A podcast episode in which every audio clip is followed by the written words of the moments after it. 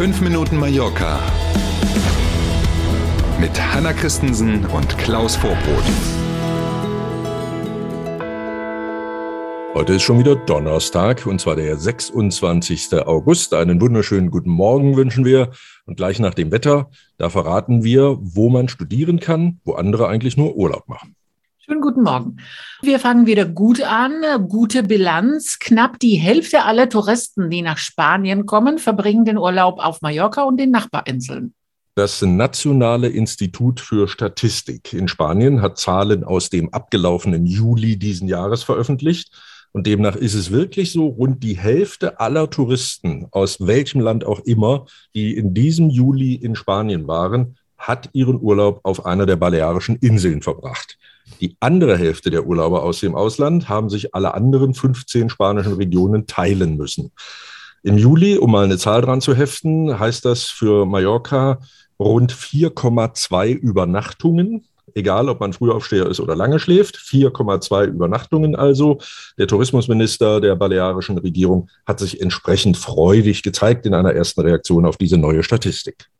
Na, dann freuen wir uns auch. Mhm. Weniger erfreulich wie immer der September für Familien mit Kleinkindern ja. oder schulpflichtigen Kindern. Diesmal kostet der Schulstart pro Familie rund 600 Euro. Wenn man an dieser Zahl eine gute Nachricht sucht, dann möglicherweise die, dass es nicht teurer geworden ist. Also mit diesen rund 600 Euro, die man für den Schulstart oder auch Restart, also geht ja nicht darum nur die Einschulung, sondern jedes Schulkind braucht das, egal in welchem Schuljahr, ähm, dann die, sieht man eben, dass es nicht teurer geworden ist als im vergangenen Jahr. Das ist vielleicht die gute Nachricht daran. Weniger gut natürlich, die Familienkasse ist in diesem Jahr bei den meisten Familien hier auf den Inseln deutlich schmaler. Mhm. Corona-bedingte Jobverluste, ewige Kurzarbeit, in der ja deutlich weniger Geld in die Kasse kommt und so weiter und so weiter, haben eben Löcher in die Haushaltskassen gerissen, ganz klar. Jetzt fragt man sich vielleicht, okay, durchschnittlich 600 Euro zum Beginn eines Schuljahres, auch wenn Klein Erna oder ähm, Klein José in die dritte Klasse kommen. Wieso denn so viel Geld? Das hat damit zu tun, dass ja nicht nur Schulbücher und Schulmaterial gekauft werden müssen für jedes neue Schuljahr, sondern hier in Spanien haben die Kids ja Schuluniformen und die gibt's natürlich nicht geschenkt.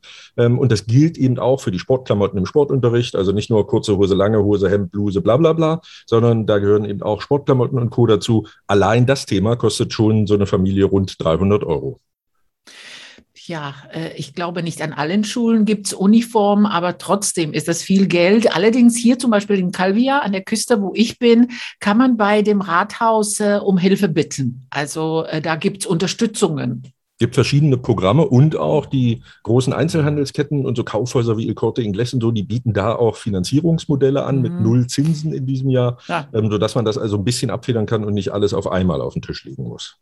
Ja, was ich äh, schwierig finde, ist, dass man tatsächlich hier in Spanien immer noch die Schulbücher kaufen muss ja. jedes mhm. Jahr. Das ist ja überall in Europa ganz anders mhm. irgendwie geregelt, besser geregelt, ne? Ja, ja. Also man kann sich selber kümmern und sowas über so Gebrauchtbücher, mhm. Apps irgendwie versuchen aufzutreiben, aber da müssen die eben auch noch ordentlich sein und da dürfen noch nicht alle Übungen ausgefüllt sein und so weiter und so weiter. Also die Regel, hast du völlig recht, ist, man kauft die Bücher tatsächlich in jedem Jahr für jedes Kind einmal neu.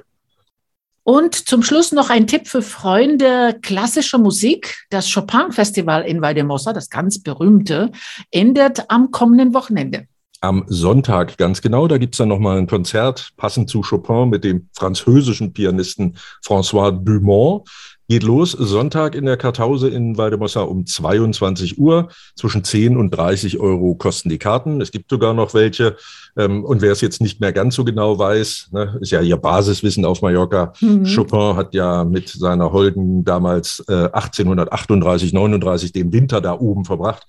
Also in Waldemossa in dieser Kartause. Dieses Festival, von dem wir sprechen, Anna hat es eben schon gesagt, ganz berühmt, gibt's schon über 40 Jahre übrigens. Schöne Sache, schöne Sache. Und das Wetter spielt mit. Nach den Wolken von gestern heute wieder deutlich mehr Sonne bei Werten um die 30 Grad. Da freuen wir uns alle, auch die Touristen. Apropos Touristen, da wo die sind und Urlaub machen, kann man super cool auch Tourismusmanagement studieren. Man kann aber auch Startup Management studieren oder einen berufsbegleitenden MBA im Bereich International Management Tourism machen, der dann auf englischer Sprache läuft. All das bietet die Ascensor Akademie in Palma an und einen Überblick über alle Studienangebote, die in diesem Wintersemester natürlich wieder in Präsenz angeboten werden, gibt es auf der Homepage. Den Link dazu in der Beschreibung zu unserer Folge. Schön, dass Sie heute dabei waren. Wir freuen uns auf morgen. Bis dann. Tschüss. Wie, wie wir Chopin-Fans sagen, da da da da. Tschüss, bis morgen.